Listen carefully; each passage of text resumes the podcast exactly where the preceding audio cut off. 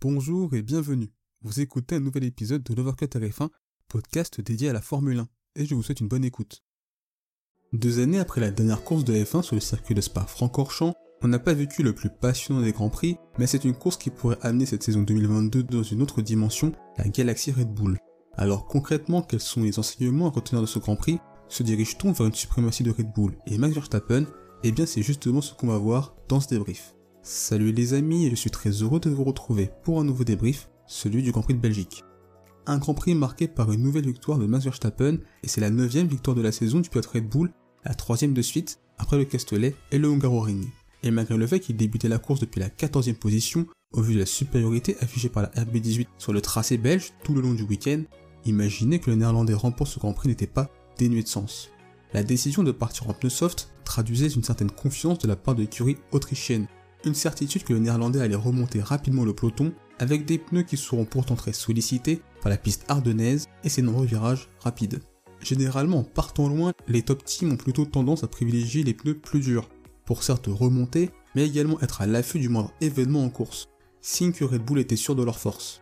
Il y avait clairement ce week-end Max et les autres. Il a remonté le peloton de vitesse absolument folle, au point que les autres pilotes étaient devenus de simples figurants. Troisième dès le huitième tour à seulement 5 secondes de la tête de course, il dépassera plus tard Perez puis Sainz avant de s'envoler et finir le Grand Prix avec 20 secondes d'avance sur son équipier mexicain. Alors il faut féliciter Red Bull et Max Verstappen pour cette course absolument prodigieuse, une course qui rappelle les grandes heures de Red Bull dans la discipline. On peut penser notamment à la fin de la saison 2013, quand Sébastien Vettel a remporté les 9 dernières courses de la saison sans adversité, tant la Red Bull survolait à ce moment-là. Jamais l'écurie autrichienne n'a à ce point dominé une course cette saison. Mais je tiens à rappeler que la Ferrari avait outrageusement dominé ses adversaires en Australie et qu'à l'époque, on pensait que les rouges allaient dominer les autres courses en vain. Pour moi, la Red Bull était taillée pour cette piste. La RB18 adore les virages à haute vitesse et les lignes droites avec son excellente vitesse de pointe. Toutes les qualités requises pour être compétitif à Spa. Attendons donc de voir comment ça se passera à Zandvoort sur un circuit totalement différent du toboggan des Ardennes. Si Verstappen domine autant aux Pays-Bas, alors oui, on pourra se dire que Ferrari, Mercedes et même Perez ne seront plus que de simples figurants jusqu'à la fin de la saison. D'ailleurs, au vu du déroulé du week-end, est-ce que pour vous cette victoire de Max Verstappen est un exploit? Eh bien n'hésitez pas à partager votre avis en commentaire, car je pense que ça peut être un débat très intéressant à avoir. Pour Sergio Perez, cette deuxième place a pour moi des allures d'humiliation. C'est peut-être un mot fort, mais on a vu ce week-end que la Red Bull était au-dessus du lot, et que Sergio Perez n'a pas été capable ne serait-ce qu'être proche de son équipier, à la fois dans l'exercice du tour rapide, mais également sur les longs relais. Humiliation car quand son équipier part 14ème et que l'on est second, après s'être bien rattrapé d'un mauvais départ et bénéficier du contact Hamilton-Alonso, et bien se faire rattraper, dépasser, souffrir avec ses pneus médiums alors que Verstappen n'avait pas de soucis avec ses pneus soft et concéder près de 20 secondes à l'arrivée, eh bien on ne peut pas considérer que ce soit une bonne course de la part du Mexicain. Imaginez si Verstappen était parti depuis la pole position. L'écart aurait été gigantesque.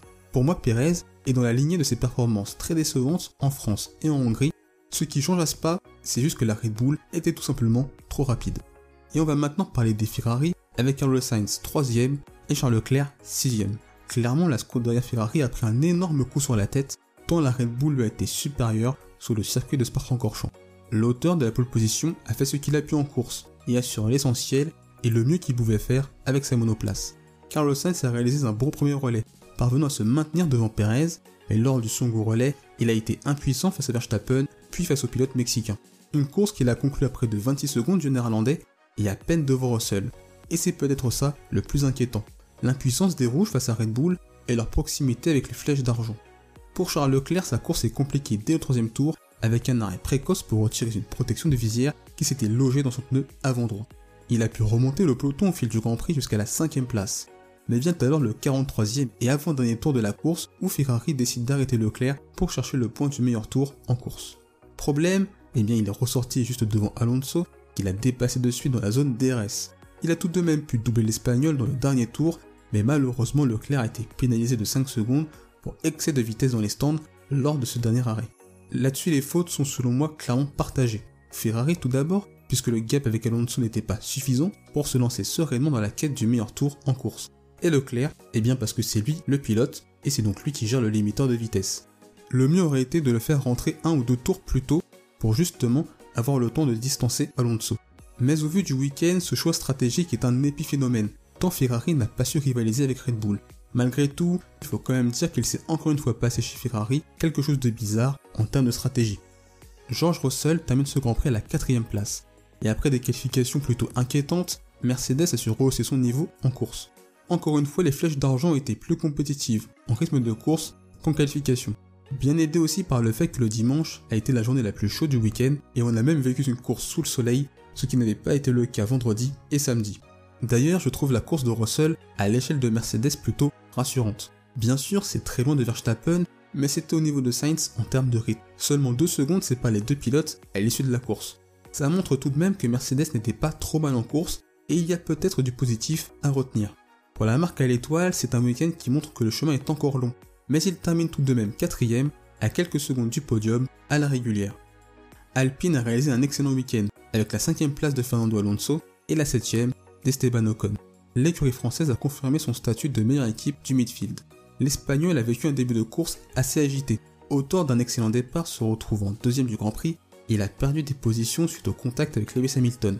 Je parlerai d'ailleurs de cet événement au moment d'évoquer la course du Britannique. Heureusement pour lui, sa monoplace n'a pas été trop endommagée et il a pu finir sa course.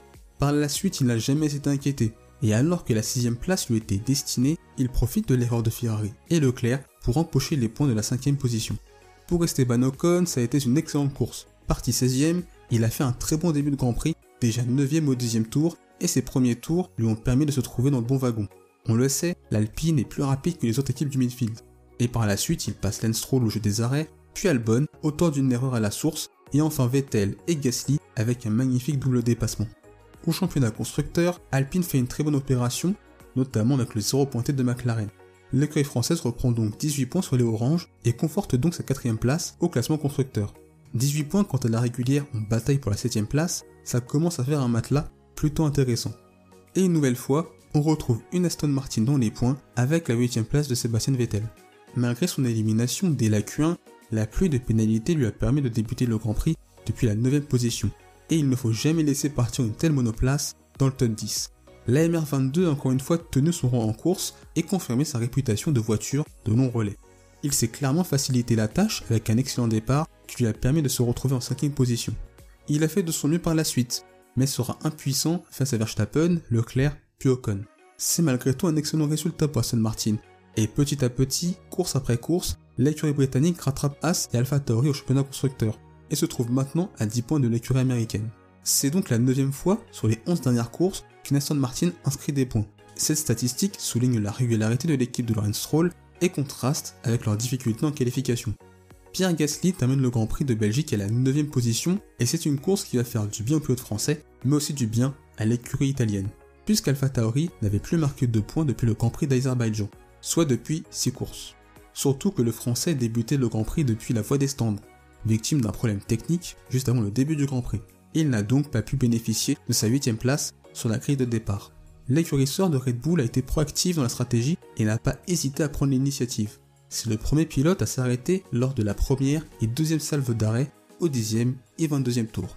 Cette stratégie lui a permis d'undercutter pas mal de ses adversaires et de se trouver en bonne position au moment de débuter son dernier relais un relais où il a su afficher un rythme intéressant et terminer le Grand Prix 9ème. Avec ces deux points marqués, Alpha Tauri se rapproche de la 8ème place de Haas et seulement 5 points séparent les deux écuries. Alex Albon a conclu ce Grand Prix 10ème. Et c'est un excellent résultat pour Williams. Deux facteurs ont permis au pilote thaïlandais de terminer cette course dans le top 10. Le premier, eh bien, c'est la séance de qualification qui lui a permis de se retrouver dans une bonne position de départ puisqu'il débutait le Grand Prix depuis la 6ème place. Et le second facteur, et l'énorme vitesse de pointe de la FW44 qui lui a permis de se maintenir devant ses adversaires mais aussi d'en doubler facilement comme Daniel Ricciardo. Un résultat prometteur en vue de Monza, une piste où l'on pourrait revoir la Williams briller. Voilà pour les 10 premiers de la course, et concernant les pilotes ayant fini hors des points, j'ai envie de me focaliser tout d'abord sur McLaren. Pour Lando Norris qui partait 18ème, terminer 12ème est un moindre mal. Mais pour Daniel Ricciardo, je trouve ça quand même inquiétant. L'Australien débutait la course à la 8ème place et l'a fini 15ème. Et pourtant son début de Grand Prix était intéressant, 8ème au 9ème tour, mais malheureusement son long relais en pneu dur entre les tours 12 et 32 l'a clairement plombé. Il est passé de la 10ème place au 21ème tour juste avant le début de la seconde salve d'arrêt, à la 15e place, une fois ressorti des stands au 32e tour. Une position qu'il a conservée jusqu'à la fin. Et ça ne risque pas de redorer l'image du pilote aux yeux de potentiels écuries qui voudraient s'attacher les services du pilote australien. Et on va maintenant parler de Lewis Hamilton. Une course très courte, puisqu'elle n'a pas duré un tour pour le septuple champion du monde. Il avait pourtant fait un bon départ, et s'était retrouvé à la lutte face à Fernando Alonso dans la ligne droite de Kimmel. Malgré le fait qu'il soit devant l'Espagnol, à l'amorce du virage des combes, le Britannique s'est trop rabattu vers l'intérieur, pensant sans doute qu'Alonso n'était plus là et que le dépassement était déjà effectué. Le contact était donc inévitable. Et ça a valu une belle envolée verticale de la F1 W13 et le retour au sol a fini d'achever la mécanique de sa Mercedes et contraint le Britannique à l'abandon. Je me passerai bien de commenter la réaction d'Alonso à la radio envers le Britannique, tout d'abord puisque c'est dans le feu de l'action, même si je me dis que si c'est la première chose qui te vient à l'esprit, ça montre quand même le fond de ta pensée. Et si certains le prennent au premier degré, eh bien je pense que la carrière d'Hamilton suffit à nous montrer que les propos d'Alonso ne sont pas une réalité. Lewis Hamilton a fait une erreur, une erreur que le principal intéressé a assumé. C'est ma faute, j'étais devant mais il était dans mon ongle mort, je pensais lui avoir laissé assez d'espace, mais en revoyant les images, je n'en ai pas laissé et j'en paye le prix. C'est dommage pour lui qui a revu du rythme de course des Mercedes, un podium était peut-être envisageable pour le Britannique. Avec cette course à Spa-Francorchamps, la saison 2022 pourra effectivement prendre une tournure inattendue. Alors bien sûr la prudence reste de mise et cette année nous l'a parfaitement montré. Malgré tout ce chef-d'œuvre de Max Verstappen peut inquiéter pour la suite et les spectres de la domination de Vettel en 2013 pourraient bien ressurgir. Nous sommes donc peut-être à l'aube d'une domination outrageuse. L'ère Red Bull, ou devrais-je dire, l'ère Verstappen. Merci d'avoir écouté cet épisode. S'il vous a plu, n'hésitez pas à vous abonner au podcast de Voir que F1 ainsi qu'à la chaîne YouTube. C'est une façon de soutenir le projet et également de ne pas manquer les prochains épisodes. N'hésitez pas également à partager cet épisode à vos proches. On se retrouve les amis très bientôt. D'ici là, portez-vous bien, je vous souhaite le meilleur. Salut